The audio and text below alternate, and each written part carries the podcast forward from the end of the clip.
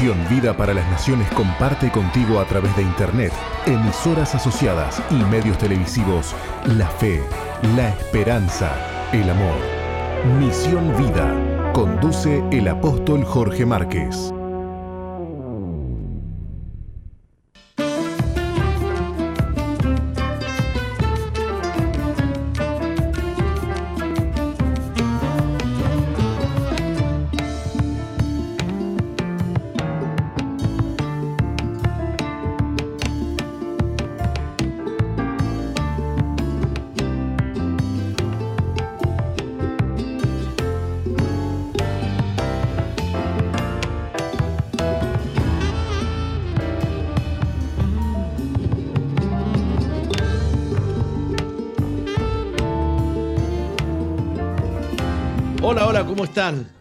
Dios les bendiga. Estamos muy felices de poder dar inicio a nuestro programa Misión Vida para las Naciones. Soy el pastor Jorge Márquez de la iglesia Misión Vida, la iglesia que Dios plantó en Uruguay para que juntos alcancemos lo imposible. Estamos felices de contar con este espacio para poder llegar a ustedes con la fe, la esperanza, la vida abundante que Jesús nos ha dado a nosotros. Hay esperanza a pesar de todo. Hay esperanza a pesar de lo convulsionado y lo conmocionado que está el planeta Tierra. Eh, rumores de guerra, rumores de guerra, diría Jesús. Mm, todavía no sean problemas porque el fin no viene. Háganse problemas por la guerra, sí. No, no, no, no, no. No es buena. No es buena. Este, eh, le doy la bienvenida a Roxana, que está en los estudios de SOE FM. ¿Cómo le va, Roxanita? Hola, buenos días, Apóstol. ¿Cómo estás, Apóstol? Eh, un placer poder estar acá con todos ustedes eh, que ingresan al programa de Misión Vida para las Naciones, que cada día sintonizan este programa, y no solo este programa, sino toda la transmisión de SOE FM. Para nosotros hay un mundo conmocionado, pero tenemos al Rey de Reyes y Señor de Señores, que obra a favor de nuestras vidas, que renueva sus misericordias cada mañana y que cada mañana nos da una oportunidad de volvernos a Él. Así que a todos nuestros queridos amigos y hermanos que nos están escuchando en nuestras emisoras asociadas, no se despeguen de este programa, mm, quédense atentos, porque bueno, hay palabra de Dios, hay muchas cosas importantes que compartir con ustedes. Saludos a quienes están compartiendo a través de Preferencia FM en Salto, a través de FM Centro en Durazno, a través de Sirio FM en Fraile Muerto y a través de Piedra Alta FM en la ciudad de Florida. También a quienes nos sintonizan a través de Canal 8 de Durazno, un saludo especial para todos ustedes. Y a quienes están fuera de frontera en San Juan, Argentina, a través de Bles FM y en la provincia de Jujuy a través de Radio, Galax FM y Radio Cristiana FM. También le damos la bienvenida a quienes ingresan a la plataforma jorgemarquez.uy y quienes están en la aplicación de SOFM escuchándonos aquí en Montevideo, Uruguay, en el interior del país o en alguna parte del mundo. Muy bien. Eh, les cuento que hoy vamos a tener una entrevista muy, muy especial con la doctora Marta Varela eh, Gallinal, una mujer extraordinaria. Vamos a estar hablando sobre la niñez, vamos a estar hablando sobre la educación, la embestida de la eh, ideología de género en la enseñanza pública, especialmente en la niñez, de tres años en adelante. Los padres no se pueden perder esta entrevista. Nadie puede ignorar esta entrevista.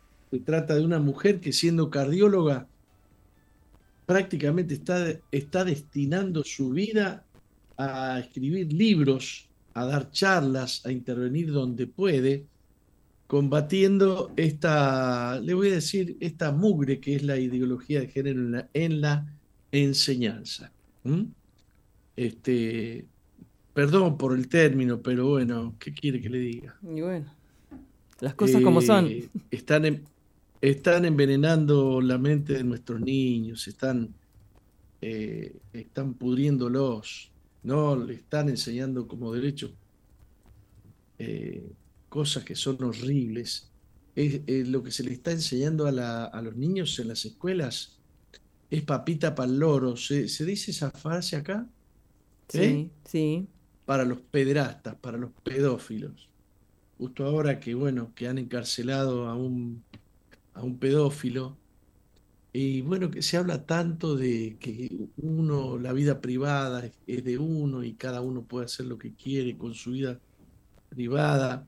Mire, uno no es una buena persona en público y una mala persona en privado. Es una sola persona, no dos personas. ¿Me entiende? Sí. Yo lamento, pero digamos, este, eh, el señor Penadez venía dando señales mm, sucias desde hace muchos años. Todos sus amigos le, que lo rodeaban decían que era una muy buena persona y qué sé yo. Pero es que una persona que está podrida por dentro no puede estar sana por fuera. Claro. Eh, eh, em, ¿Eh? Sí, sí. Usted me entiende, ¿no? Sí. Bueno, si usted me entiende, feliz. Feliz. Este, ¿Qué quiere que le diga? Yo espero que toda la gente que nos escucha eh, entienda esto, entienda esto. Yo estoy siguiendo muy de cerca lo que está pasando eh, con, Argentina eh, y, muchas veces uno tiene un ojo Mm, para poder ver algunos detalles de, algunos candidatos, de algunos políticos que se ven, que hablan tan lindos, que dan discursos tan lindos en público, pero que están tan, tan podridos por dentro, la podredumbre sale para afuera en algún momento, mire. Y esta, esta mujer está luchando por mejorar la educación de nuestra niñez. Eh, la doctora Marta Varela Gallinal estará con nosotros en unos minutos. Eh, eh, a partir de las once y media, por favor, cuéntenle a las personas que, amigos y familiares de ustedes, para que se conecten con nosotros a través de jorgemarquez.uy, si quieren ver el video, y a través de todos los medios que nosotros tenemos y a través de la radio y las emisoras asociadas. Eh, queremos eh, avanzar en, algunas noticias que, tenemos aquí. Eh, por ejemplo, tenemos una noticia de Panam Post que dice que se le ha dado un golpe duro a la izquierda en Ecuador y que viene un inminente triunfo de Milei en Argentina. Las encuestas le están dando que gana Milei. Lo cierto es que no podemos, está bien, las encuestas vienen embromando al público en general, mire. Las encuestas suelen mentir muchísimo. Eh, el ganador ya virtualmente podría ser mi ley. Y algunos dicen que podría ser ganador en primera vuelta, ¿eh? ganador en primera vuelta. Lo cual también sería un golpe duro a la izquierda. El socialismo del siglo XXI vuelve a ser sacudido. Primero fue Paraguay y ahora Ecuador con Daniel Novoa. En Argentina se viene un huracán arrollador con el inminente triunfo de Javier Milei, con 96% del escrutinio, Daniel Novoa alcanzó el 52.1% de los votos a su favor, mientras la correísta Luisa González obtuvo el 47,89%, un triunfo simbólico que demuestra la inquebrantable voluntad democrática de Ecuador. Pese a esto, el socialismo utiliza las calles y la violencia para socavar la democracia y lograr sus metas más retorcidas. El país de 17 millones de habitantes tiene grandes desafíos en materia de seguridad y generación de empleo. Novoa tendrá que hacer cambios significativos en su tiempo récord de 16 meses. Lo único que a pesar de tildarse o de inclinarse hacia la derecha, no ha tenido definiciones claras en cuanto a su posición frente a la vida, frente al aborto, frente a estos temas que tanto nos preocupan, que no solamente están en el corazón de la izquierda, sino que también están en el corazón de, varias personas de, eh, de la derecha, ¿no? Eh, pero bueno, eh, Paran Post dice lo siguiente, Latinoamérica está harta de las mentiras marxistas. Las elecciones en Paraguay lo demostraron y el triunfo de Novoa en Ecuador lo ratificó. La gente quiere seguridad y prosperidad, algo que la izquierda no da. La izquierda reparte subsidios que le cobra a la derecha. Hay dos clases de personas eh, en, una nación. Son aquellos que dependen del Estado y aquellos que aportan al Estado. Eh, las naciones más desequilibradas con mayores problemas de con mayores problemas de eh, aumento del dólar y aumento del valor de la vida, del, costo de la vida, eh, suelen ser eh, mm, son los países de izquierda que disminuyen la productividad dándole palos y, aumentándoles aportes a los empresarios, al, área productiva del país y eh, subsidiando a los que no trabajan mm, este, ni producen. Eh, y a eso le llaman justicia, justicia social. Bueno, eh, es, es, triste lo que está pasando en, en Medio Oriente y como hemos dicho ya más de una vez, amenaza, amenaza con extenderse al mundo. Amenaza con llegar a ser una tercera guerra mundial. Estados Unidos, la OTAN, Alemania están marcando una presencia muy fuerte. El, primer ministro de Alemania y, el presidente Biden están viajando a Israel a ver si logran, a ver si logran eh, frenar la escalada bélica de Israel, que ha declarado que no está dispuesto a soportar más a Hamas, Hamas o jamás, eh, y, atacarlo hasta exterminarlo. Dicen que los, eh, los señores de Hamas están ocultos en túneles, están y están logrando retener a la población civil en Gaza, lo cual ha demorado Israel haga una embestida terrestre, destruyendo todo lo que hay a su paso. Eh, muchas naciones están amenazando, este, algo así como que Rusia está amenazando de que si se mete Estados Unidos, se va a meter Rusia hay olor de tercera guerra mundial por todos lados. Este, eh, lamentablemente hay cosas como este titular que dice que Hamas fue creado por los servicios de inteligencia israelíes y estadounidenses para contrarrestar a Yasser Arafat. Eh, esto lo explica Ron Paul, el reciente ataque terrorista contra Israel por parte de Hamas es una tragedia sin sentido que ya podemos ver que tendrá repercusiones duraderas en los asuntos mundiales, especialmente en el Medio Oriente. ¿Por qué entonces Estados Unidos y el propio Israel crearon Hamas allá por los años 1970? Antes de que Hamas o Hamas yo no sé, aquí me lo ponen con acento y yo no sé si lleva acento.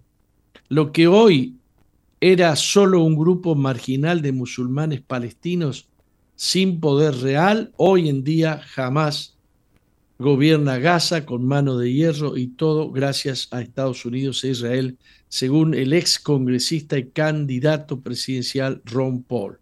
Ex funcionarios israelíes como Brig el general Yitzhak eh, Segev que sirvió en el ejército israelí en los años 1980, lo admite plenamente y quien ayudó a financiar el movimiento islamista palestino como contrapeso a, los secularistas e izquierdistas de la Organización para la Liberación de Palestina, el partido Fatah, dirigido por Yasser Arafat.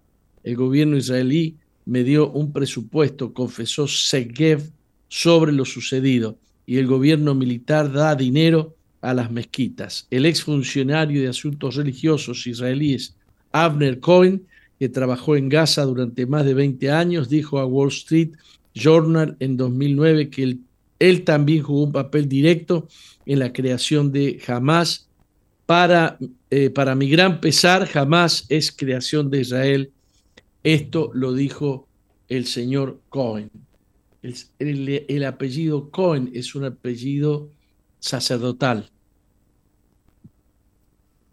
Eh, a mediados de la década de 1980, Cohen escribió un informe oficial a sus superiores advirtiéndoles que no desplegaran este complot de dividir y conquistar en los territorios ocupados, que como ahora podemos ver se está utilizando como excusa para que Israel entre y básicamente destripar a Gaza.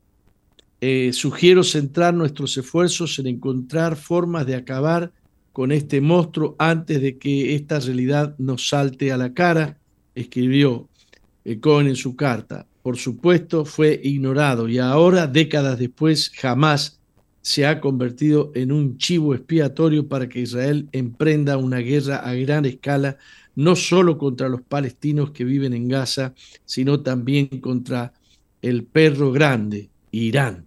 Nada de esto es realmente tan sorprendente si se considera que Estados Unidos, que ha actuado durante mucho tiempo como brazo militar de Israel, es conocido por financiar y provocar la creación de nuevos grupos terroristas que luego se utilizan para desestabilizar naciones como pretexto para más guerras. El negocio de la guerra.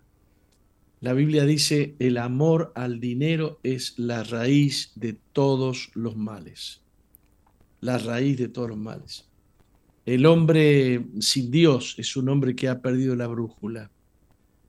Eh, fabrican estos grupos, los subvencionan, les enseñan a matar para lograr ciertos objetivos y después estos grupos son como perros rabiosos, salvajes, estos grupos que persiguen sus, mm, eh, sus planes, religiosos, eh, políticos. Este, y una vez más, desde este lugar yo voy a pedir, por favor, especialmente a los cristianos, sepan diferenciar entre palestinos y terroristas. Eh, si bien la, la, mayoría de los terroristas son palestinos, no la, la gran mayoría de palestinos no son terroristas hay gente de bien, hay mucha gente cristiana entre los palestinos, los llamados palestinos. La palabra Palestina no responde a ningún estado preexistente al tiempo del nacimiento de Israel. Cuando Israel nace en la tierra de Israel, no había ningún país que se llamara, por ejemplo, Estado palestino.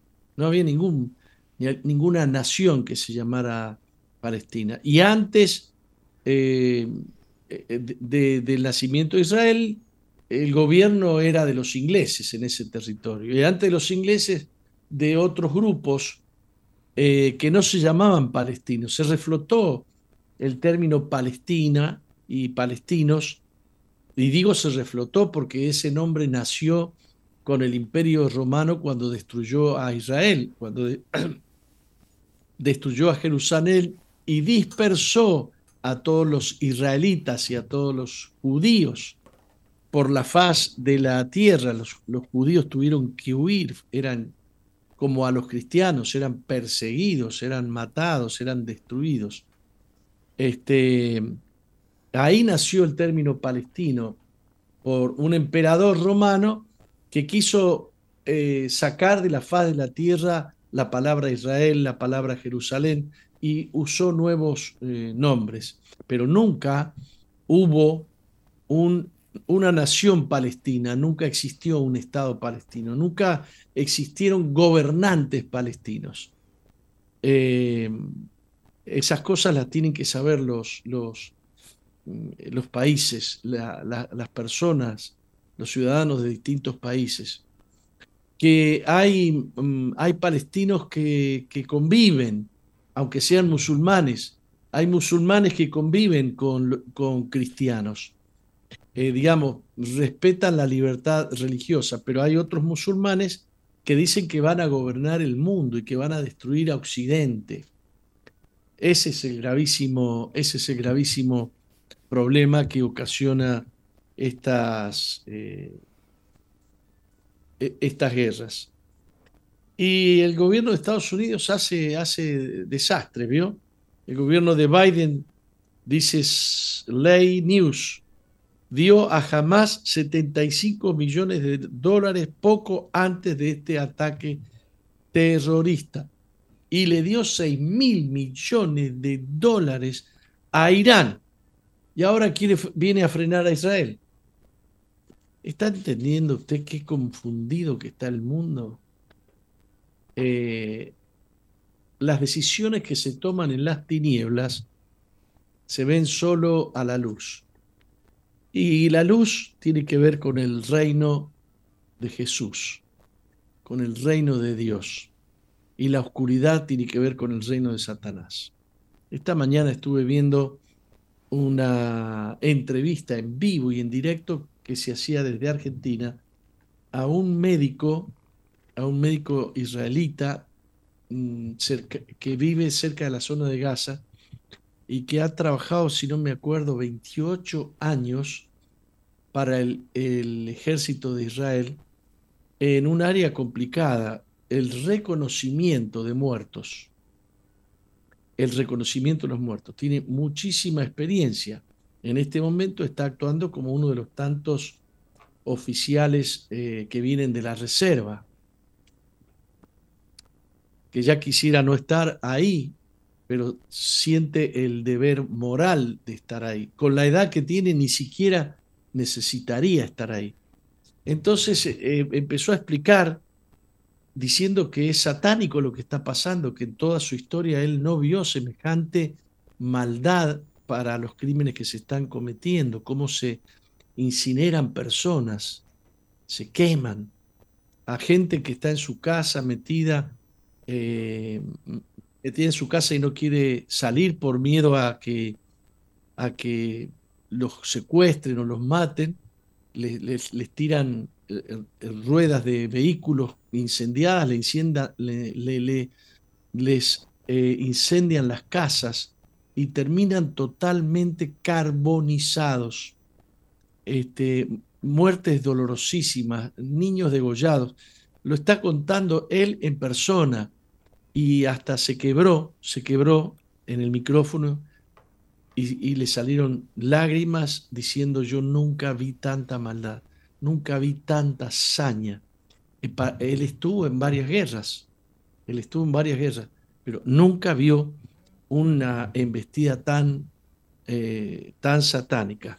Así es, el, el mundo entero va cayendo bajo el poder del maligno que detesta al hombre, detesta a la mujer, detesta a los niños, detesta el señorío de Jesucristo detesta la soberanía eh, de Dios. Eh, muy, muy, muy, triste, muy triste. Eh, Estados Unidos está preparando 2.000 soldados, mire, 6 mil millones de dólares a Irán, 7 mil, ¿cuánto dijimos recién? 75 millones de dólares le dio unos días antes a, a Jamás. A jamás. Le dicen a Israel que ha cortado el agua de jamás. Israel aportó tuberías para que no le falte agua a Gaza y los terroristas cortaron esas cañerías para hacer cañones para los misiles. las usaron para hacer los, tubos de los cañones para disparar esos morteros y, eh, misiles, qué sé yo qué otro nombre tienen también. Eh, luego de enviar dos portaaviones a las aguas del Mediterráneo, cercanas a Israel, Estados Unidos decidió poner en alerta a unos 2.000 soldados para estar listos en un periodo de 24 horas en caso de que reciban la orden para desplegarse en el territorio israelí. Las señales podrían indicar que Estados Unidos se está preparando ante la posibilidad de que se abran otros frentes de guerra, como amenazó Hezbollah en las últimas horas. Hezbollah es otro grupo terrorista que entra por el norte, por el Líbano. Eh, Irán tiene aplastado al Líbano y a través del Líbano eh, subvenciona a estos grupos terroristas. Hezbollah es mucho peor que jamás. Hezbollah está mucho más tecnologizado que jamás. Así que miren si la, amenaza que viene sobre el mundo no es una amenaza realmente de una tercera guerra mundial. Bueno, tengo que cortar porque nos vamos a ir un corte. Este, en Nueva Zelanda ganó la derecha también. El péndulo va y viene entre la derecha y la izquierda. Pero la verdad, señores, es Cristo. Vamos a un corte y en unos minutos vamos a estar con la doctora Marta Varela Gallinal.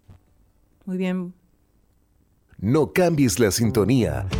Enseguida regresamos con Misión Vida.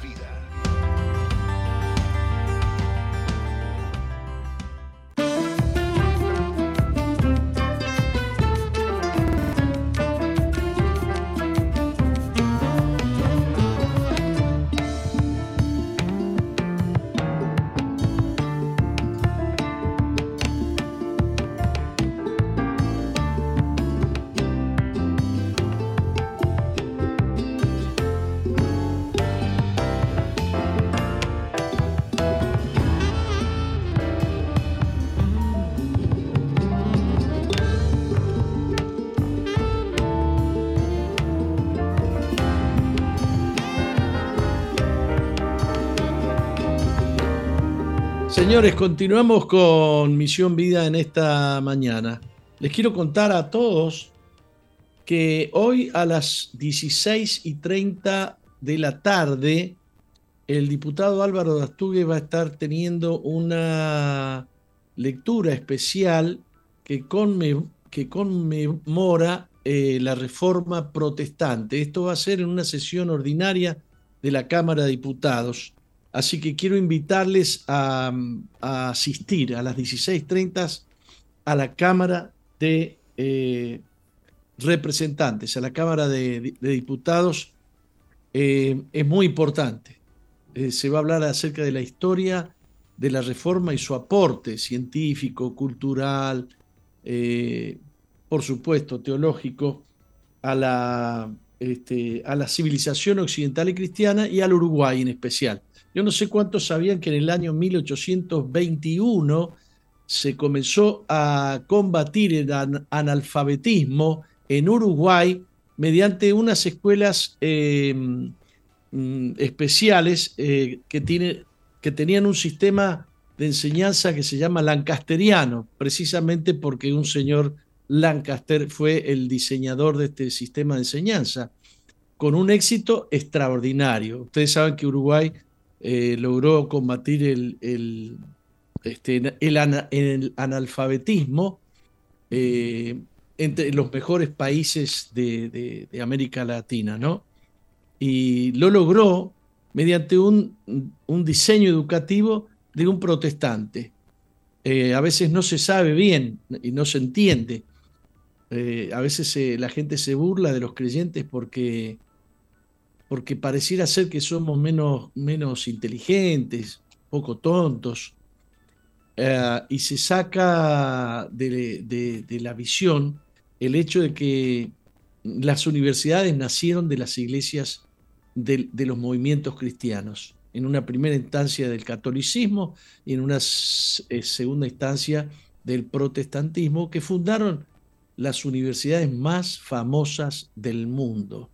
No es patrimonio del ateísmo ni del gnosticismo, este, pero ahora se, ahora se piensa que si vos sos eh, creyente no podés ser eh, científico. Así que yo espero que una buena asistencia tengamos hoy a las 16.30 horas en el Palacio Legislativo. Bueno, vamos a lo nuestro, vamos a, presentarles, les voy a presentar a la doctora Marta Varela Gallinal, una doctora eh, en medicina, cardióloga, y fue la primer, eh, a ver, la primera ecocardióloga del Uruguay. Tiene una trayectoria bien importante, pero últimamente se ha dedicado a otras cosas, no sé, la vida la, llevó hacia otro rubro. rubro. Ella tiene varios libros escritos, eh, algunos de ellos bestseller, eh, por ejemplo, SOS Educación, La Educación al Desnudo, La Niñez en Peligro, La Niñez sin Hoy. Para mí es un gusto presentárselas, la he conocido hace un tiempito atrás y una gran, es una gran defensora de la vida, de la familia, especialmente una gran defensora de la niñez. Y vamos a hablar básicamente con ella, un poquito la queremos conocer de su vida, su trayectoria, ¿no? Y este, pero básicamente vamos a, a enfocarnos en una ley que, en un proyecto de ley que ha sido aprobado en Cámara de Diputados, tiene media sanción, y según ella, este proyecto de ley es un gran desastre. Eh, doctora, buenos días. Buenos días, pastor. Igualmente, gracias. Gracias por la invitación. Eh, es un placer invitarte. Sos una investigadora que tiene muchísimos trabajos científicos. La verdad, un honor tenerte, tenerte aquí. Gracias, pastor. Igualmente, muchas gracias. Me gustaría que me cuentes un poco este, has trabajado mucho con esto de la ecocardiografía, ¿no? Ajá, sí, sí. En la española. Efectivamente. Bueno, ese fue el, comienzo de, mi vida científica, digamos, y a través de, mi profesión como médica cardióloga realicé eh, investigación y publiqué Mm, varios trabajos científicos importantes. Y digamos, después como fruto de, esos trabajos de investigación, seguí la investigación en lo que hace a la educación de los niños, porque me planteé en un momento de vida, bueno, quiero darle algo al Uruguay, eh, que fue generoso conmigo, que me permitió estudiar, estudiar en la Universidad de SAC, eh, este, y eh, decidí emplear mi conocimiento en la investigación científica para investigar el problema desde mi óptica gravísimo de la educación estar y bueno, fue ahí que surgieron este, los libros que usted recién mencionó. Eh, lo quiero mostrar en pantalla, eh, por lo menos los dos que yo tengo, y he bajado, a ver si se ve bien, les recomiendo este libro, libro. ¿Quién es el verdugo de la infancia? La ideología de género, sin duda. Se refiere este libro a la ideología de género. Y hay otro libro, SOS Educación, Estudios Cívicos. Instituto de Estudios Cívicos. Búsquenlos. Este, o sea que en algún momento decidiste incursionar en el área de la educación, eh, de la niñez, de la adolescencia, de la universidad. Efectivamente. Quería decir eh, una pequeña cosa con respecto a los libros, si la gente está interesada en profundizar en el tema, que los tienen en Amazon, amazon.com, este, los libros La niñez en peligro y La niñez sin hoy.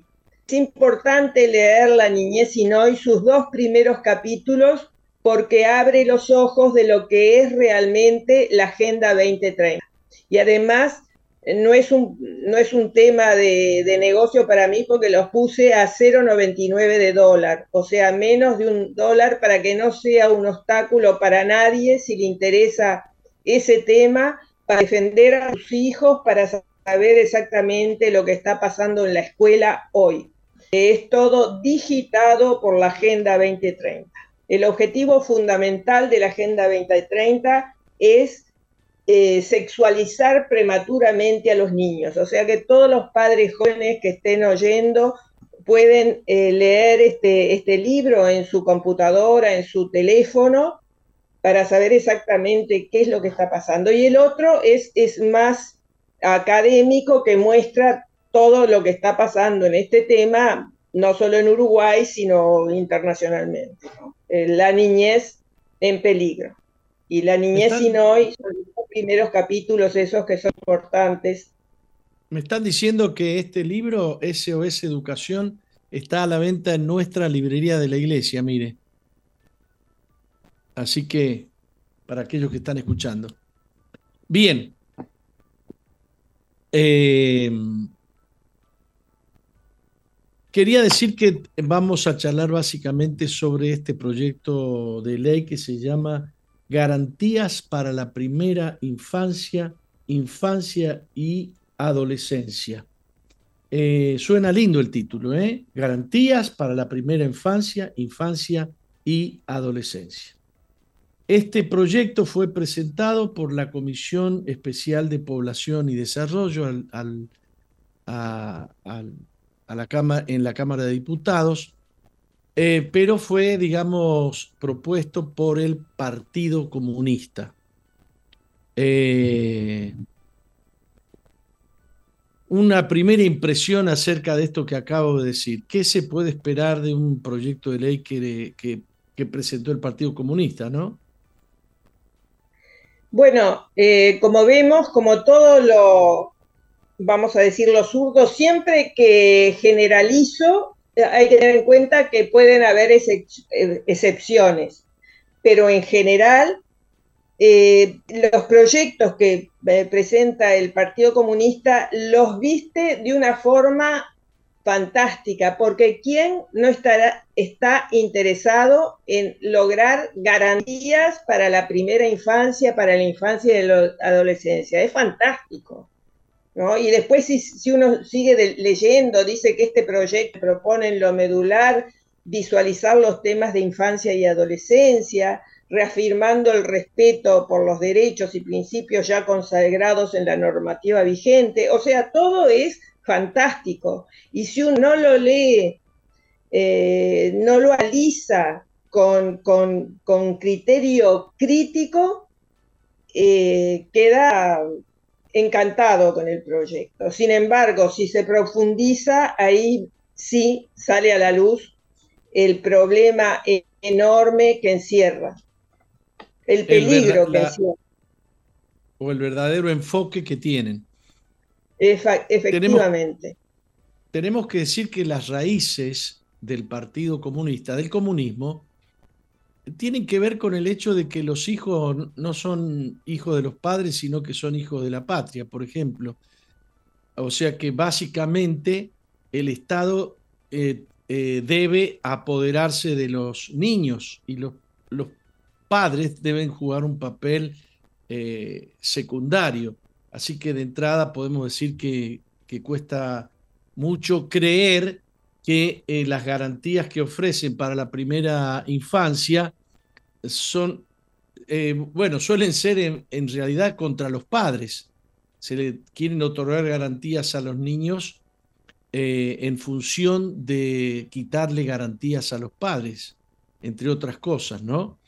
Que el Partido Comunista eh, es partidario de que la familia no sea la familia tradicional y de ahí vienen las ideas de deconstruir la, la familia eh, tradicional, quitarle enfoque, sentido, sustancia, ¿no? Efectivamente, tal cual, es, este, es así. eh, este proyecto dice, por ejemplo, en, una, en una parte que el Estado no sustituye al rol de la familia como centro protector. Entonces, si uno se queda con eso, se queda encantado. Pero después, cuando profundizando, ahí sí se ven eh, las aristas que muestra. Dice, eh, que, el Estado tiene la responsabilidad de favorecer a esas familias actuando en una forma de corresponsabilidad. Eh, Entonces, que te, corto un minutito. Eh, yo tengo un problema bastante serio para oírte y no sé dónde está el asunto. Si está en mi internet. A ver ahora, a ver ahora. A ver, sigamos. Parece, pareciera que está mejor. mejor, bueno, eh, por ejemplo, dice, ¿se corta ahora? Ahí se cortó ¿Me oye? otra vez. Eh, sí, sí, yo te oigo, pero se, se corta, sí, unos cortes de, de, menos de un segundo. Eh, yo voy a pedir que la gente nuestra esté. Ay, ay, ay. Ahora se me apagó la luz a mí. Eh, la gente nuestra de, que está en la emisora, la gente que puedan revisar un poquito lo que está pasando con la transmisión. Eh, bueno, continúa.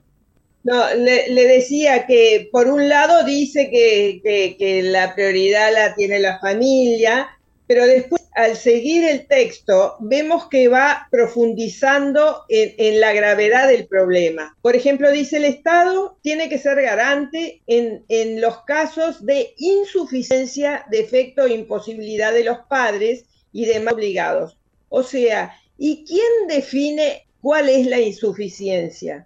porque pueden decir un padre que tenía que comprar tres cuadernos al hijo y le compré, lo compré, le compró dos, decir, ah, insuficiencia, marche el hijo para la eh, protección del Estado. O sea, lo que quieren sí es arrancar a los niños la educación, la salud y todo lo que importante que refiere a, la formación de los niños para el Estado. ¿No? O sea, porque dice, el Estado tiene que ser garante en tanto en los casos de insuficiencia de los padres, eh, debe actuar desarrollando todas las acciones que resulten necesarias. Eh, por ejemplo, ineficiencia de la ineficiencia de parte de los padres podría ser que eh, no lo dejan al chico desarrollarse en sus derechos sexuales. Exactamente, eh, pero, pero exactamente, ese es el meollo del asunto. Porque además, eso de los derechos sexuales y reproductivos no es solo que fomente el aborto. Para mí, lo más grave de los derechos sexuales y reproductivos es que si se los dan a los niños desde los tres años, o cuatro o cinco, como están haciendo, este, los sexualizan prematuramente a los niños y los niños en ese momento no tienen eh, la posibilidad de, darse cuenta las consecuencias que pueden tener todas esas cosas. O sea, es tremendamente, les destruyen la infancia, les destruyen la niñez los niños este, y, les pueden alterar hasta la identidad ¿no? Que es lo que buscan. Eh, Bien, eh, yo veo, yo veo por lo que hemos charlado fuera de, del aire, que el Partido Comunista introduce, introduce digamos, eh, una antítesis a la manera de pensar de la civilización occidental y cristiana, eh, me contaron que era mucho más cruda, el proyecto era mucho más crudo que lo que ha quedado ahora, este, de tal manera que introducen algo bien, bien complicado y en la lucha de la discusión en la, en la Comisión Especial de Población y Desarrollo, lo que ellos logran de esta confrontación es una síntesis. Digamos, la tesis es lo que nosotros pensamos como sociedad. La antítesis es lo que ellos proponen eh, y a veces nuestros legisladores quedan muy contentos porque lograron sacar algunos conceptos del proyecto de ley y entonces eh, el Partido Comunista queda contento porque logró por lo menos una síntesis.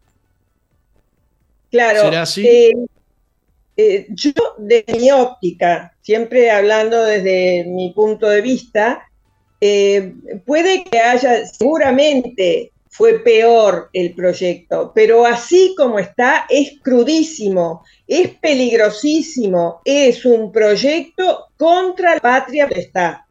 Es un proyecto para destruir la infancia y destruir a la familia.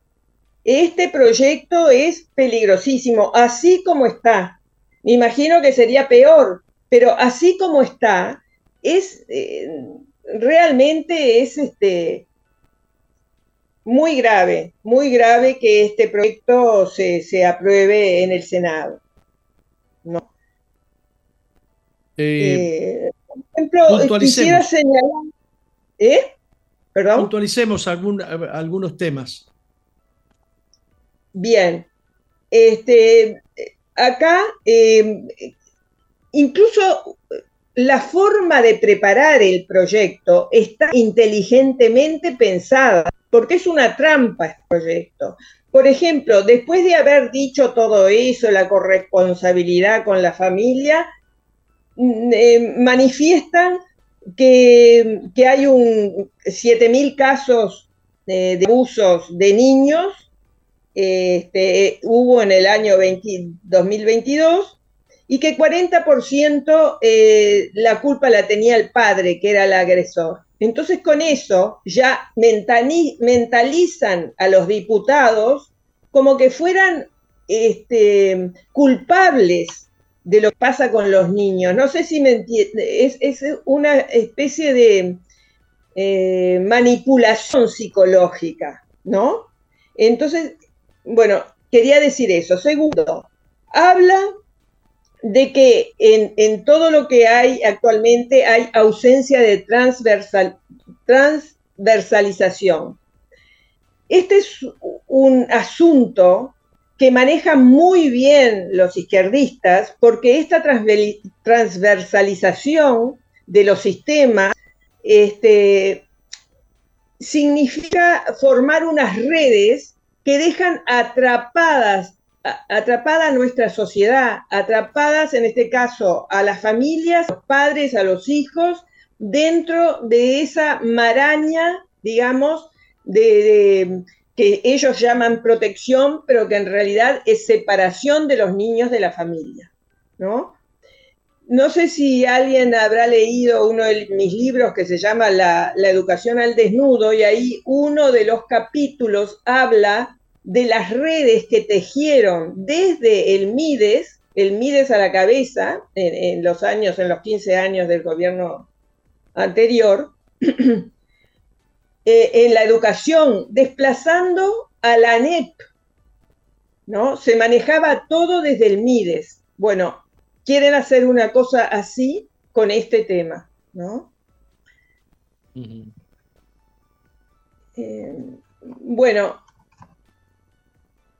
yo lo que quisiera decir es que en el Uruguay, o sea, ellos plantean, acá en este proyecto se plantea eh, formar, instituir nuevas instituciones que manejen eh, eh, el tema, vamos a decir, de los niños y la protección de los niños.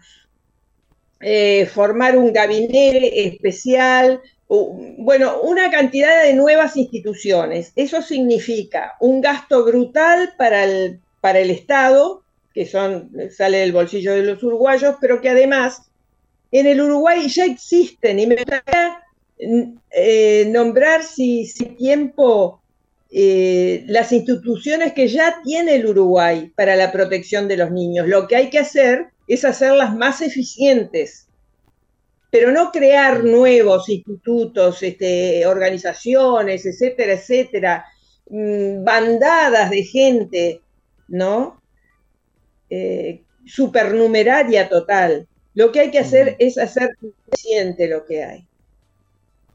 ¿Quieren, no sé, podría decir algunas cosas sobre esto? Sí, sí, sí, sí, sí.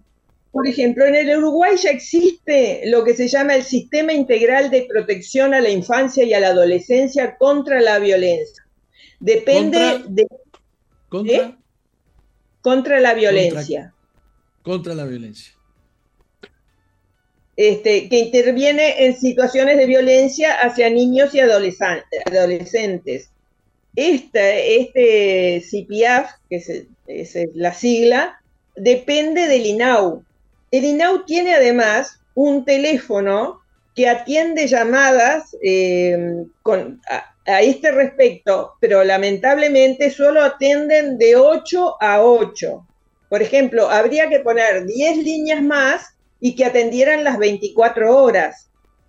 Y dependiendo de, de, esos teléfonos, eh, de pronto sería útil tener una emergencia móvil que contara de, médico de, y de, policías o algo así para, para, intervenir en una situación de emergencia. Pero no hacer tres, cuatro, cinco organizaciones del Estado nuevas, incluso que tenderían hasta ser un nuevo ministerio, para estos temas que ya están dentro del Estado eh, actuando, ¿no? Mm. Sí. Existen los planes, por ejemplo, para la primera infancia, le voy a decir todas las instituciones que existen. Existen los planes CAIF, este, que atienden a niños de 0 a 3 años y que están conjuntamente la Intendencia del departamento que sea con el INAU y el MIDES. Después Centro CAPI para niños de 1 a 2 años por todo el Uruguay.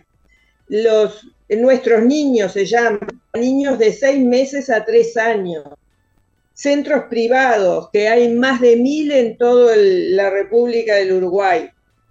Después casas comunitarias para niños hasta 2 años. Los centros siempre que corresponden al INAU eh, trabajando conjuntamente con mujeres del MIDES y con DINATRA.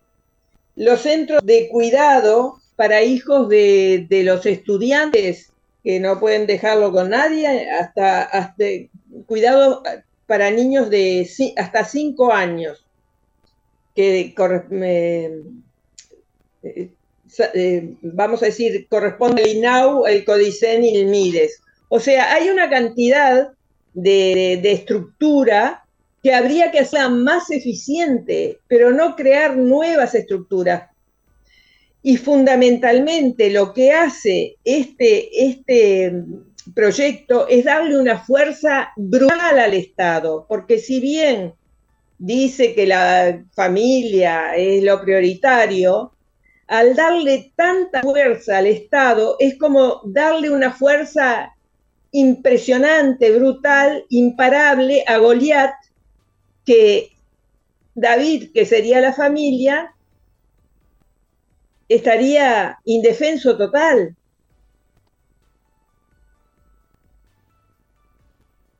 Ahí se me cortó un poquito, se me cortó. ¿Se le cortó? Sí, ahora ahí volvió, ahí volvió. Sí. No sé qué raro, Wi-Fi, no sé. A ver. Ay, parece. Bueno, este, e, ella me dijo que tiene muy buen internet. Bueno, ah, puede ser el celular, dice. Bueno, ah. este, no, no, no, no es imposible seguirte, de todas maneras. Eh, estoy muy de acuerdo con, contigo en el sentido de que lo que hay que hacer es perfeccionar esos organismos que ya tenemos, porque si le vamos a echar la culpa a los padres, yo llevo 30 años de pastor y tantas veces he escuchado acerca de abuso sexual de menores dentro del INAU. Dentro del INAU. Este, eh, ¿qué vamos a hacer entonces? No son las mejores condiciones, aunque digamos que en este gobierno hemos mejorado mucho esa, situación, pero eh, lo que se necesita es tener un lindo, corazón para ofrecerles garantías para la primera infancia.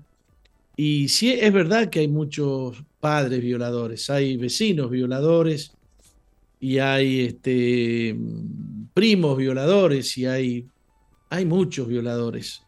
Y la percepción que tenemos es que esto está creciendo. No sé si, si está de acuerdo conmigo.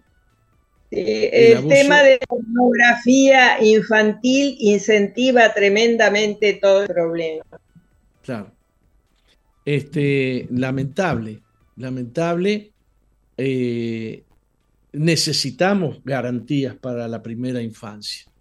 Pero creo yo que em, eh, con planes que mejoren la, unidad familiar, podemos mejorar también esto de que X cantidad de padres son, este, son violadores y últimamente tenemos hasta senadores, ¿no? Pedófilos.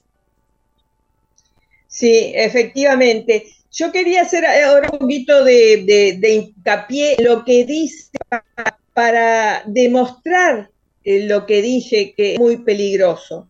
Por ejemplo, dice que se propone la creación de un mecanismo de política pública mediante el cual se diseñe y planifique y monitoree estrategias de primera infancia y adolescencia. Dice que este proyecto recoge recomendaciones de los organismos internacionales. Ahí es todo dicho. ¿Cuáles son los, este, organismos internacionales? Las Naciones Unidas, la Agenda 2030 de las Naciones Unidas. O sea que recoge esas recomendaciones. Y que dice, para la protección integral, redefinen los roles institucionales y que busca procurar y augurar la, la cobertura de 100% de los niños. Más adelante habla de un seguimiento eh, como el gran hermano, que acá dice que es para el 100% de los niños, ¿no? El proyecto de ley propone en definitiva instaurar, lo dice así textual, un cambio de paradigma en cuanto a la concepción de la política pública, dotándola de un enfoque transversal e intersectorial. Van a tejer esas redes de las cuales es imposible escapar. O sea, cuando eh, el padre quiera decir, yo soy el padre y no quiero que le den a mi hijo la educación eh, sexual, cállate boca, usted no es nadie, porque esas redes van a tener la potestad del Estado imposible de parar, de acuerdo a esta ley, ¿no? Porque acá dice instaurar, un cambio de paradigma, no es que van a complementar, es un cambio de paradigma. Eh, se entiende. Crean un gabinete, de primera infancia con la coordinación del Ministerio del Desarrollo y se le, que se le asignan funciones esencialmente estratégicas de planificación y diseño de políticas. Este, su forma de ejecución y coordinación. Este, en el nivel táctico dice que estará a cargo de una unidad de coordinación presupuestal. El nivel ejecutivo integrado por el gabinete en el marco de sus competencias y además se complementa con un Consejo Nacional Consultivo Honorario de los Derechos del Niño y Adolescente. O sea, cuando el padre quiera decir, no, no quiero que a mi hijo de 5 años o de 7 años, de 8 años, le den educación sexual, ahí le van a decir, no, usted cállese la boca, no tiene nada que ver ni nada que hacer, porque acá este, hay una planificación integral para el desarrollo de la primera infancia, a la cual se tiene que ceñir. Claro. Eh, yo ah, muchas veces eh, recuerdo, le recuerdo a la gente eh, lo que le dijo una maestra a una niña. La niña le dijo, mi mamá no quiere que, yo aprenda estas cosas que usted está enseñando. Y la maestra le contestó a la niña, eh, ¿y quién se cree que es tu mamá? Este, menospreció la figura materna y se puso ella, la docente, por sobre la mamá. Así que esto de que la escuela es un complemento o, de la familia, en realidad está dejando de ser, ¿no? Exactamente, y más con esta ley, y más con esta ley. Con esta ley, la familia, por más que ahí dice que es prioritaria, con todo lo que están formando, los padres no van a tener ni voz ni voto eh, en cuanto a la formación de sus hijos, mm, eh, en cuanto a la salud reproductiva, como dicen ellos, en cuanto a la, eh, la falta de principios, ¿no? Aparte acá, por ejemplo, habla de esto va a permitir poder garantizar el seguimiento de trayectoria de hogares y personas. O sea, es un seguimiento de hogares y personas, ¿no? Es sí, sí, sí. y poder monitorear la ejecución de las políticas señaladas, las políticas diseñadas. Es, bueno, esto, esto sí que es un cambio de paradigma, ¿no? Ya no es el pueblo controlando al Estado, sino el Estado controlando al pueblo, ¿no? Ah, efectivamente, es los niños en manos del Estado.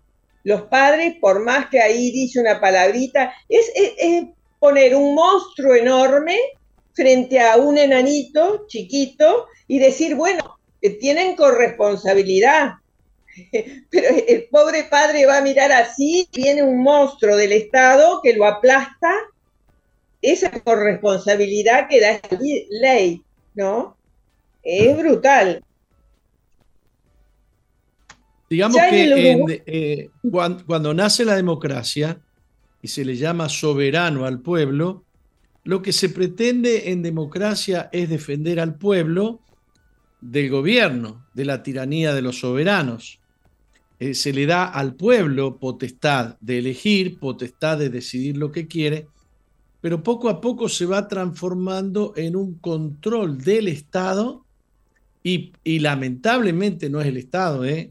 Eh, es un control desde, los organismos de la ONU para abajo este, sobre el, ciudadano. El ciudadano tiene que entender que el gobernante está al servicio de la familia, al servicio del pueblo, y es el pueblo el que tiene que, eh, es, el, es el Estado el que tiene que temer del pueblo y no el pueblo temer del Estado, ¿no? Claro, claro, efectivamente. O sea, este, nosotros, el pueblo, le pagamos el sueldo del presidente a todos los diputados y senadores, somos nosotros que le estamos pagando. O sea, son empleados nuestros y no nos pueden poner, perdonen la expresión, la pata encima con una ley que, destruye la, patria potestad. Por más que, que quieran eh, porque si uno lo, lee este, este proyecto con, ojos eh, encantados del mismo, le parece fantástico porque está aquella, de las 17 páginas hay una frasecita que dice la familia tiene probidad en la formación de los hijos, no sé exactamente las palabras textuales, este, que leí hace un ratito, pero, pero después todo lo que desarrolla es justamente la creación de, un Estado enorme con respecto a, cómo van a, llevar eh, las condiciones de formación de los niños. ¿no? La, familia queda... Lo que queda es es, eh, conseguir instituciones y personas que hablen con los senadores, porque eh, esto fue aprobado en diputados, pasa a senadores. Me gustaría que me, que, ¿qué nos recomiendas?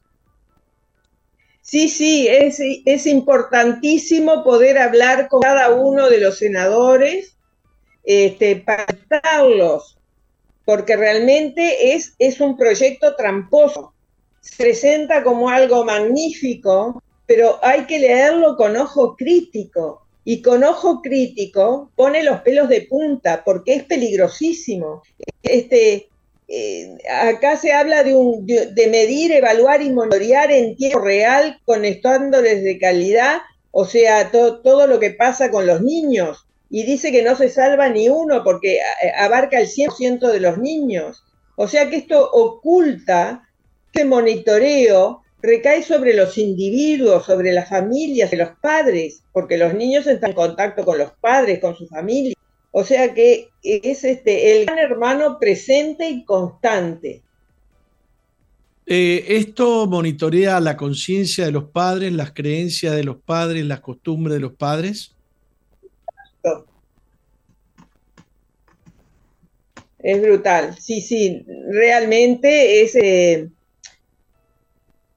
es eh, se, saca, se, se quiere erradicar la individualidad de cada familia, ¿no? Porque nosotros ahora en esta sociedad democrática, cada familia tiene derecho por la constitución de la República, además, que dice en su artículo 41, los responsables de la educación de los, de los niños, este, es, los padres que tienen derecho y deber sobre la educación de los niños. Bueno, esto, este, si bien adelante dice que, van a eh, respetar la constitución de la República y las leyes vigentes, esto se da de bruces, porque le da un poder tan grande al Estado, hipertrofia de una manera tal, crea nuevos estatutos, nuevos, este, nuevas organizaciones, eh, y unas redes transversales, como ellos le llaman la transversalización, que van a quedar atrapada la familia, los padres, los niños en esas redes, imposibles de, abrir la boca. Qué fuerte, qué fuerte. Sí, muy fuerte. Bueno, estamos... Y... Sí.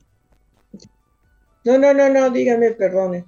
No, si quisieras puntualizar algo más acerca de algún artículo, porque estamos llegando al final de esta entrevista. No, lo que creo, eh, no lo que creo es que a través del estudio que he realizado, todo esto está empujado por la Agenda 2030. Y el objetivo fundamental de la Agenda 2030 es sexualizar a los niños pequeños, alterarles su identidad porque Agenda 2030, su objetivo fundamental está empujado por los pedófilos, o sea, para normalizar la pedofilia. O sea, que este es el golpe de gracia en, Uruguay. Ya no, estamos este hablando de no estamos hablando ni de izquierda ni de derecha, estamos hablando de la Agenda 2030 a la que adhieren eh, gobernantes de derecha y de izquierda.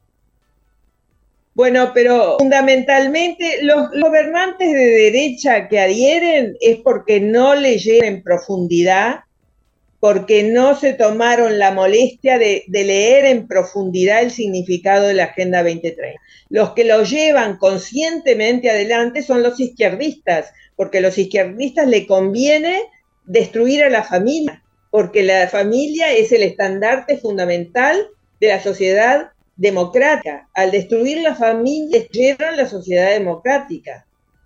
Y al poner Estado como, como fuerza prioritaria para la formación de los niños, este, destruyen la sociedad democrática. O sea, los, los, los izquierdistas, la, la parte, la izquierda, apoya la Agenda 2030 porque les sirve, porque ellos usan todo lo que les sirve para destruir la, la sociedad democrática.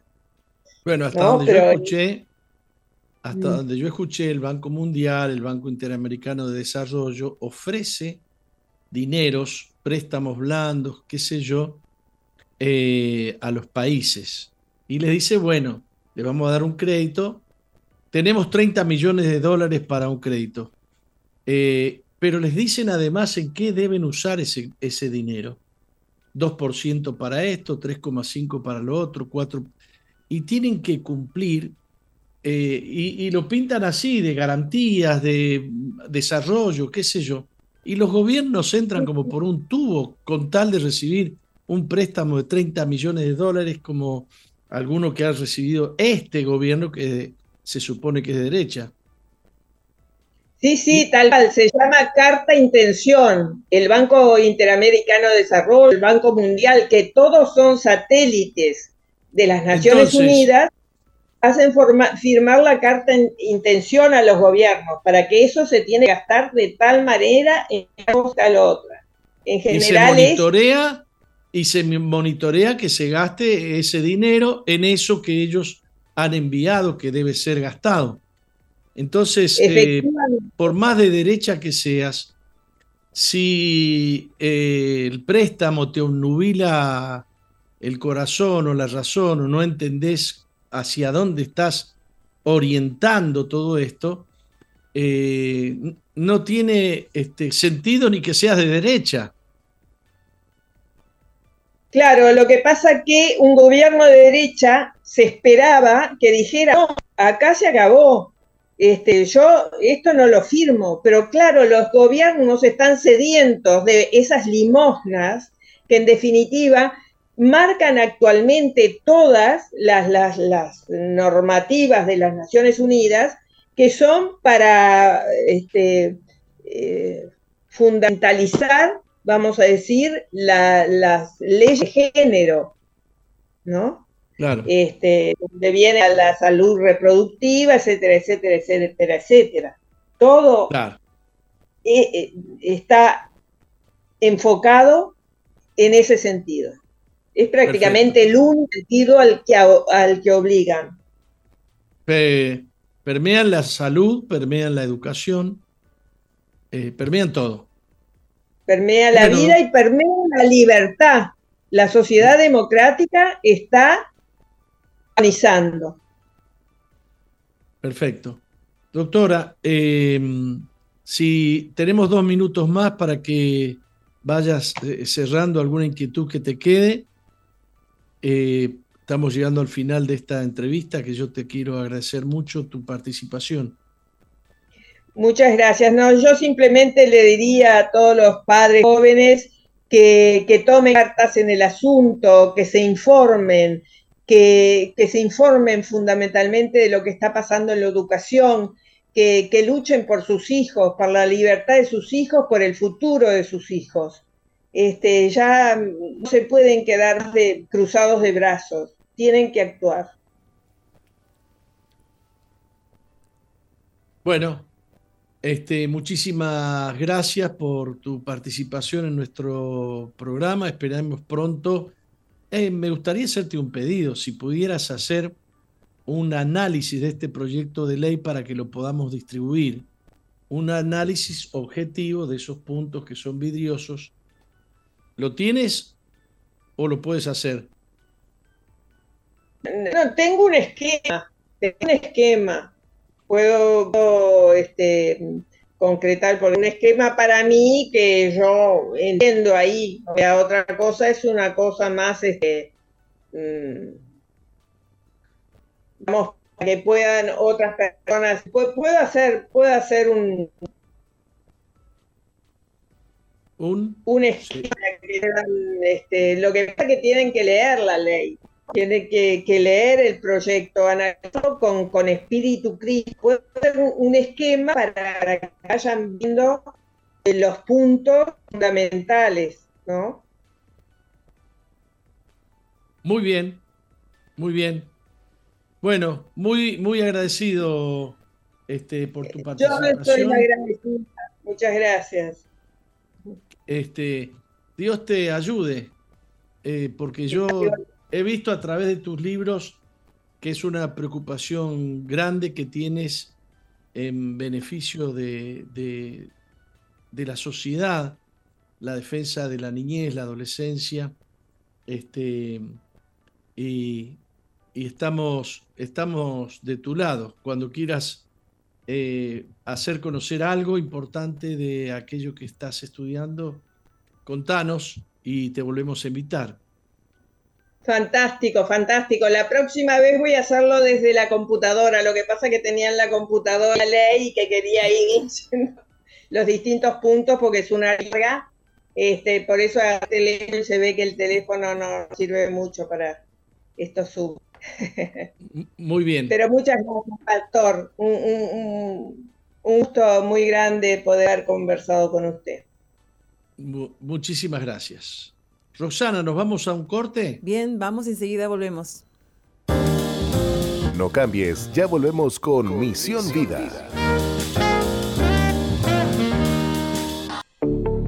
Estás en la sintonía de CXD 218, SOE FM 91.5, Gospel Music.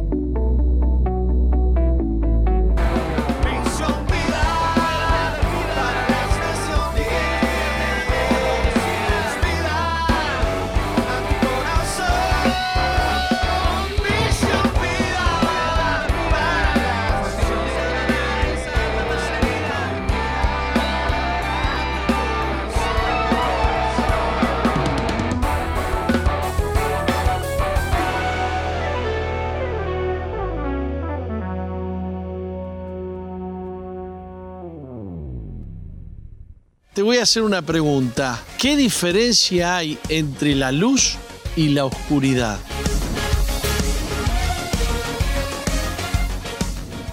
Bien, te quiero hablar de la diferencia que hay entre la luz y la oscuridad. Realmente la luz es algo extraordinario, una creación de Dios increíble. Tanto que había una gran diferencia en física entre lo que es la materia y la energía. No obstante, logró establecerse una relación entre, entre ambas cosas. Y, se llegó a saber la verdad de que la energía, la materia puede transformarse en energía, en energía y viceversa. Pero de todas maneras, hay materia y hay energía. No obstante, la luz, la luz es como un elemento neutro. Es materia y es energía. Y ambas cosas han sido demostradas. Y las personas, los científicos que descubrieron ambas teorías, recibieron premio Nobel. Hay una diferencia tan grande entre la luz y la oscuridad que muchas personas no entienden ni saben de qué se trata. Pero la oscuridad no tiene ninguna característica en sí misma, no es materia, tampoco es energía, no es nada. La oscuridad es solo ausencia solo ausencia de luz. No se puede medir ni la velocidad en la oscuridad, no se puede medir la onda, nada. No es nada, no es absolutamente nada, no tiene sustancia no tiene ni siquiera razón de ser. Y la luz atraviesa de una manera tan fácil la oscuridad. Dios le llama al reino de Satanás el reino de las tinieblas. Hay mucha gente que le tiene tanto miedo a una sombra, le tiene tanto miedo a una cucaracha, le tiene tanto miedo a cualquier cosa ¿Qué es el miedo sino la fe negativa, retrógrada, que te lleva a creer que algo malo va a pasar, que algo malo va a suceder? Pertenece a la oscuridad, pertenece a las tinieblas, el temor. Por eso la Biblia siempre le enseña al hombre que no tiene que temer, que el único temor válido es el temor de Dios. Porque Dios sí te puede condenar, las tinieblas no pueden. Quedas condenado solamente cuando te alejas de la luz, y Dios es la luz. Fuera de Dios hay solo oscuridad, los pensamientos son oscuros, los sentimientos son oscuros. Y Dios ha establecido que su reino es un reino de luz admirable. Dios ha dicho que Él es luz. Jesús cuando vino al mundo dijo, yo soy la luz del mundo. El que a mí viene no andará en tinieblas, sino que tendrá la luz de la vida. Fuera de Dios, ninguna decisión te conducirá al bien. Fuera de la palabra de Dios, ninguna decisión será suficientemente buena, porque el bien está en la luz. La luz tiene existencia propia. Y no solamente eso, tiene poder para atravesar las tinieblas. O sea, Dios puede sacarte de las tinieblas cuando la luz de Dios es recibida en el corazón. Debes creer en Dios. Debes conocer a Dios. Debes establecer una relación con Dios y vivirás en luz. La palabra de Dios es vida, la palabra de Dios es luz. Lámpara es a mis pies tu palabra, decía el salmista, y lumbrera en mi camino. Que Dios te ayude, que Dios te ayude, que puedas abrir tu corazón y pedirle a Dios que la luz de Él venga adentro de tu vida. Te bendigo en el nombre precioso, en el nombre poderoso de Jesús.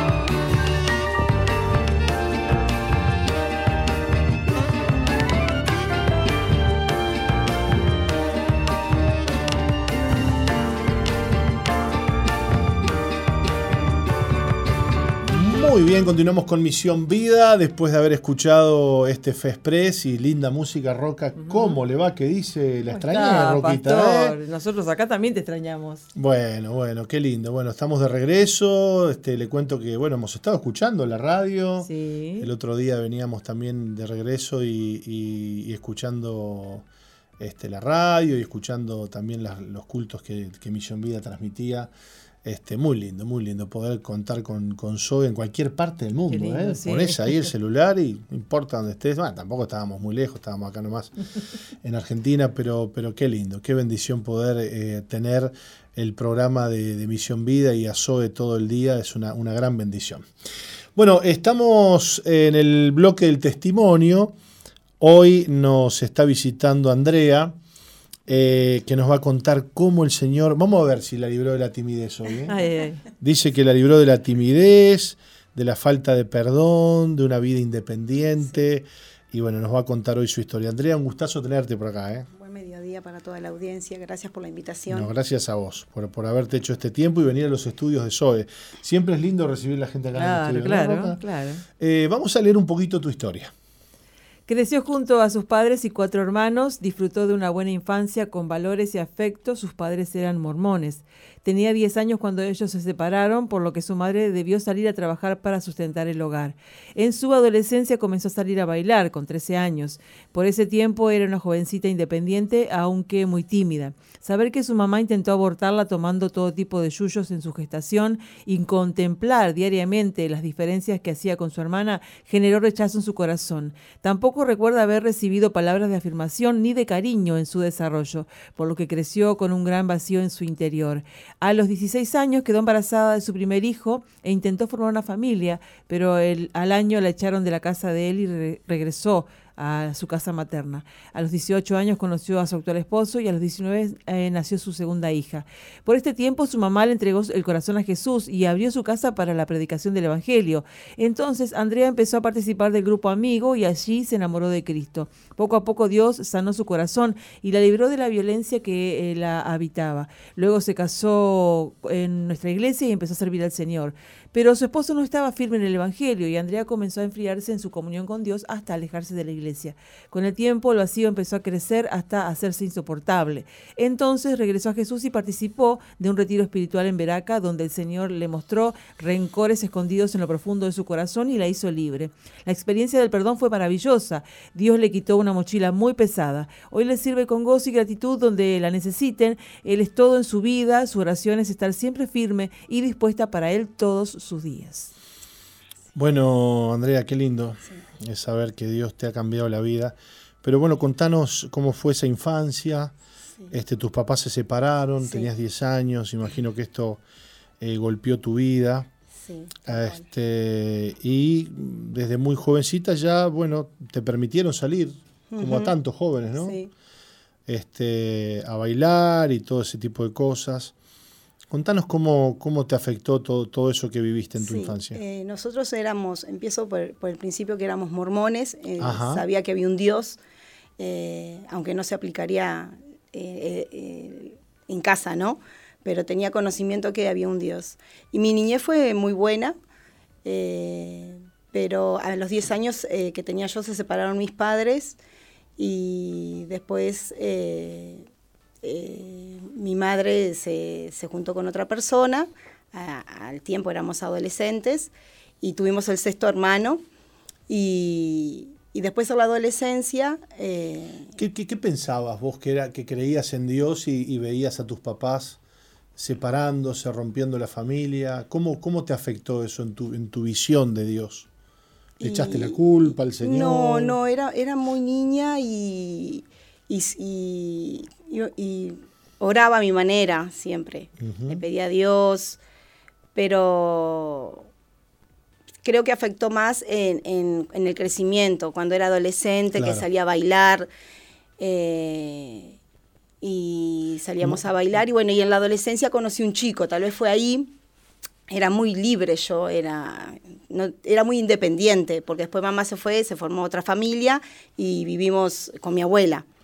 Claro, como eh, que no, como que perdiste los, los que te ponían límites, claro, los que tendrían que haber puesto algún límite, ¿no? Siempre hice lo que quise, nunca, nunca tuve un no en esto o hace esto, siempre hice lo que quise, era muy independiente. Y a los 13 conocí un chico del barrio y a los 16 quedé embarazada y tuve a mi hijo. Eh, y ahí quise formar una familia y también sentí rechazo de, parte del padre biológico porque me echaron cuando él tenía 11 meses de la casa una noche, todo para afuera, mueble, mm. coche, así a, la deriva. Y, bueno, ya a los 10, cuando, cuando mi hijo tenía un año y tres meses conocí a mi actual esposo. 17, tenías 18. ¿vos? Tenía 17 cuando tuve a Andrés y lo conocí a los 18, a mi actual esposo. Y en ese proceso, eh, ya no, hacía tiempo que habíamos dejado los mormones, eh, mi madre era pianista, nosotros éramos coristas de, aquel lugar. Eh, cuando mi madre estaba, mm, por un sobrino que estaba muy mal, estaba en la iglesia, estaba en en, como es, en el hospital de Peña Rosel y cruzó ¿Y a vos, a pesar de, tener esa vida un poquito turbia así, eh, eh, ¿cantabas en la iglesia de los mormones igual? ¿Te dejaban? Eh, cuando era ah, niña. Cuando eras niña. Cuando era niña cantaba ahí. Después mi madre se apartó y, en el proceso que tuvo mi, sobrino nació, yo ya, ya había tenido a mi hijo, ya era adolescente, y ahí ella cruzó para la iglesia porque eh, mi, sobrino estaba mal y ahí conoció el Evangelio mi madre y a través de eso conocí yo a Dios que abrió una casa mi madre. Eh, o sea que tu madre fue a una iglesia evangélica. Sí, ahí conoció verdaderamente a Cristo. Exactamente. Y ahí nosotros, yo ya estaba embarazada de mi hija eh, y ahí decidí ir a, la casa de mi madre a ver qué era eso, ¿no? La célula. A ver, ¿qué era, qué en aquel tiempo. Y bueno, y ahí conocí a Dios y transformó mi vida. De ahí me enamoré de Dios. Wow. Eh, aunque mi esposo no, no, fue tanto como yo, no, no, tocó tanto como yo, pero siempre me permitió ir, ir a la iglesia, participar. ¿Y en qué cosas, este, Andrea, eh, ves que el Señor te cambió? Que vos decís, bueno, esto fue radical, yo estaba así y en el momento que conocí a Cristo, claro, esto cambió. ahí fue un encuentro. En aquel tiempo yo tendría 24 años, eh, o 20, por ahí. Eh, fue un encuentro y Dios me quitó la violencia porque yo era mucho de discutir y golpear las mesas y igual te levantaba todo, ¿viste? Tenía como una bronca, como algo. Tenías odio. Sí, algo, sí, odio, bronca. Eh. Eras iracunda, digamos. Sí, y, bueno. Y, bueno, quien te ve hoy no imagina, ¿no? sí, y después a mi hijo los amarreaba, como que me daba, no sé. Lo corregías con violencia. Sí, con bronca. No era tanto porque si él se portaba mal, sino porque, no sé, tenía esa bronca que tenías dentro, esa violencia? yo creo del rechazo. Odio hacia tu madre, hacia tu padre. No sé si tanto a mi madre, pero tal vez por lo que me había pasado, por el padre, o, por el rechazo, porque yo fui rechazada del vientre de mi madre también. Yo ya vengo, era una niña muy tímida también. No podía ni abrir la boca, no, era una, era impresionante de tímida. No podías hablar. No, no, no, nada, nada. Y Dios me hizo libre en aquel momento de la timidez también. Eh, de la vergüenza, muy vergonzosa, aún siendo adolescente. Eh, sí, impresionante. Y, ni, yo iba a pensar de que Dios me iba a usar a, en aquel momento ser líder, porque fui líder, estar hablando en, la célula con tantas personas. yo impresionada de lo que Dios había hecho con mi vida en aquel momento, ¿no? Y bueno, y después, claro, eh, eh, era tanto la falta de comunión después a medida de los años, me, empezó a faltar. Me fui enfriando y como que vi demasiadas cosas, hijo, casa, eh, como que no iba a poder con todo. Eh, y entonces me fui enfriando y me aparté del camino de Dios. y bueno, y ahí iba a la iglesia, tenía un pie acá, un pie allá, pero empezó el vacío en mi corazón a través de mm. los años el vacío de decir qué hago acá, por qué estoy acá, qué función cumplo. Eh, me ponía a llorar en el baño de mi casa, sola. Decía, ¿qué, ¿solamente cocinar? ¿Para qué sirvo? ¿Para limpiar? ¿Qué, qué es esto de mi vida? No, no tenía eh, rumbo. Eh, empecé a sentir un vacío de todo. Y empezó... Esas preguntas que, que, que, que, surgen en, la, en, el vacío, ¿no? sí, cuando uno está lleno no, no, no se hace esas preguntas, ¿no? No, no, no porque cuando era jovencita y era líder, era como un búfalo, eh, era como un búfalo que derramaba su aceite y nada me tocaba. Yo empecé a comparar y, no tenía el aceite de Dios, no, tenía nada, estaba vacío. Además me empezó a, eh, también eh, la falta de amor de mis padres, lo que empecé, empecé a, sentir esa falta de amor, que siempre la, no tenía el amor de mis padres, nunca los tuve. Eh, mis padres tuvieron, pero ese abrazo, ese amor, ese cariño, ese abrazo, esa contención, nunca. Entonces me, empezó a, también afectar, a llorar también por eso, a, sentir dolor y ver las diferencias de, entre hermanos. Empezaste a sufrir lo que no había sufrido antes, Exactamente, lo después de grande. De grande, de mujer. Y, ¿Te deprimiste? Sí, sí, sí, tenía angustia, depresión. Eh, no sé, horrible. Ahora, ¿viste ese pasaje cuando dice el Señor que, que cuando el espíritu se va, anda por el, demonio, ¿no? Sí, Se va, anda, por los demonios andan por lugares secos y dicen, voy iré y volveré a la casa. Sí. Y dice que encuentran la casa ordenada y vacía y vienen otros siete peores que él. y el postrer estado de aquella persona vino a ser peor que el de antes, ¿no? Sí, sí, tal cual. Vos al enfriarte abriste puertas. Abrí puertas y, además que me empezaron a afectar cosas, eh, palabras hirientes de, personas de alrededor, ¿no?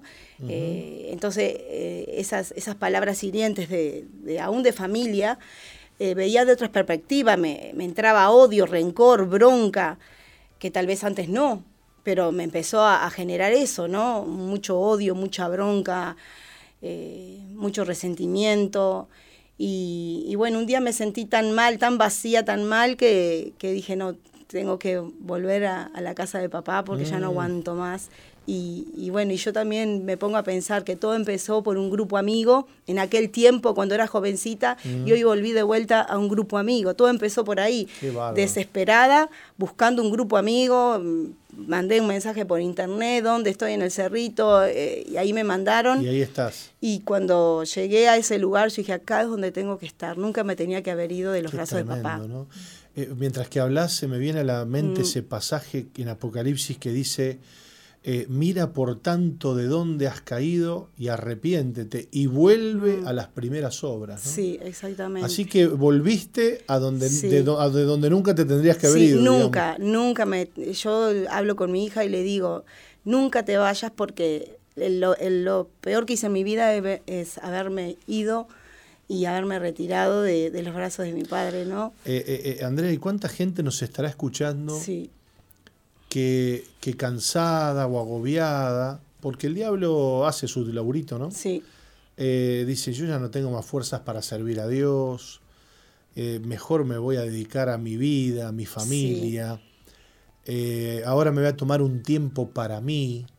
Empiezan con esos argumentos. Y eso Está, está mal, porque a mí me pasó. es porque te falta comunión con Dios. Cuando vos tenés comunión con Dios, eh, puedes hacer mil cosas a la vez. No te cansás porque Él te renueva las fuerzas. Él, él cada día te da cosas, eh, fuerzas nuevas. Eso es mentira. A mí me engañó. El diablo me, me, engatusó y, bueno. Y, después, bueno, cuando fui a un encuentro este último año. ¿Cuánto tiempo demoraste en volver? Y yo creo que muchos años, sí.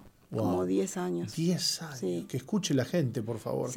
Porque a veces una mala decisión, un me voy, un me tomo tiempo para mí, mm. luego termina en un desierto como el tuyo de 10 años. Es terrible, ¿no? Sí, mucho tiempo para volver. Aunque siempre me congregaba, pero nunca había compromiso. no había, claro. No, no, estabas, no. Todavía era lo mismo. Atada, ¿no? Sí, no. Era como que yo perdono, eh, voy a la iglesia, ay, lo perdoné, pero a la persona que me hería lo veía y era como ver, ay, qué bronca que me da. Sí, sí, eh, era, no era así. Y cuando fui al encuentro este último, eh, ya hace dos años atrás, bueno, Dios me sacó de, del odio y del rencor y pude perdonar porque yo no podía perdonar por mis fuerzas, no, no, podía, era imposible. Yo te decía perdón, pero si te veía, era una bronca que sentía que... Pero fue tan hermoso el perdón de Dios que pude experimentar, ser libre de eso que me tenía tan atada, porque a través del perdón viene el rencor, eh, vienen muchas ramas que te van atando y que no puedes ser libre y que tenés una mochila gigante. Y hoy poder ver a la, cara y, poder ser libre de eso es maravilloso porque es por mi corazón y, llenarte del amor de Dios para poder amar a la otra persona es maravilloso. Qué lindo. Es hermoso. Andrea, bendito el día que has vuelto. ¿eh? Sí, gracias a Dios. Y verte a vos, ver a tu familia, ver a tu hija, ver a tu esposo. Sí. Este, bueno, ver la obra que Dios está haciendo y la que va a seguir haciendo. Exactamente, eso, lo que las promesas de Dios a todos los hijos que nos que, que amamos a Dios, las promesas se cumplen y yo lo estoy viendo en mi hija, lo estoy viendo en mi vida. Eh, y lo voy a ver en mi esposo y, mucho más, porque sé que, él es fiel. Y, bueno, y también quería decirle a la audiencia que tal vez está escuchando en el auto, en la casa, cocinando, que se tome un tiempo de conocer a Dios, porque eh, tal vez eh, buscaron en todos lados y no y, piensan que, ay, ya estoy bien en el universo, en, yo qué sé, en el árbol, y por hoy tantas cosas pero son momentáneos. Eh, Dios llena el corazón de, la, falta del amor del Padre, te libra del pecado, te libra de, te da perdón para perdonar y te da ese amor grande que, se tomen el tiempo un minuto en la casa y diga, bueno, que entreguen su corazón a Cristo eh, y que permitan que Él entre a su vida para transformarlo porque es real, es verdad. Amén. Y vos sos un testimonio de eso. Gracias, Andrea, por haber estado con nosotros. Muchas gracias y saludos a la audiencia. hoy aquí. Y nos vamos, Roca querida, con esta historia de vida preciosa, un cambio hermoso y un testimonio de vida. Nos vamos, pero mañana volvemos. Eso. Hasta un abrazo. La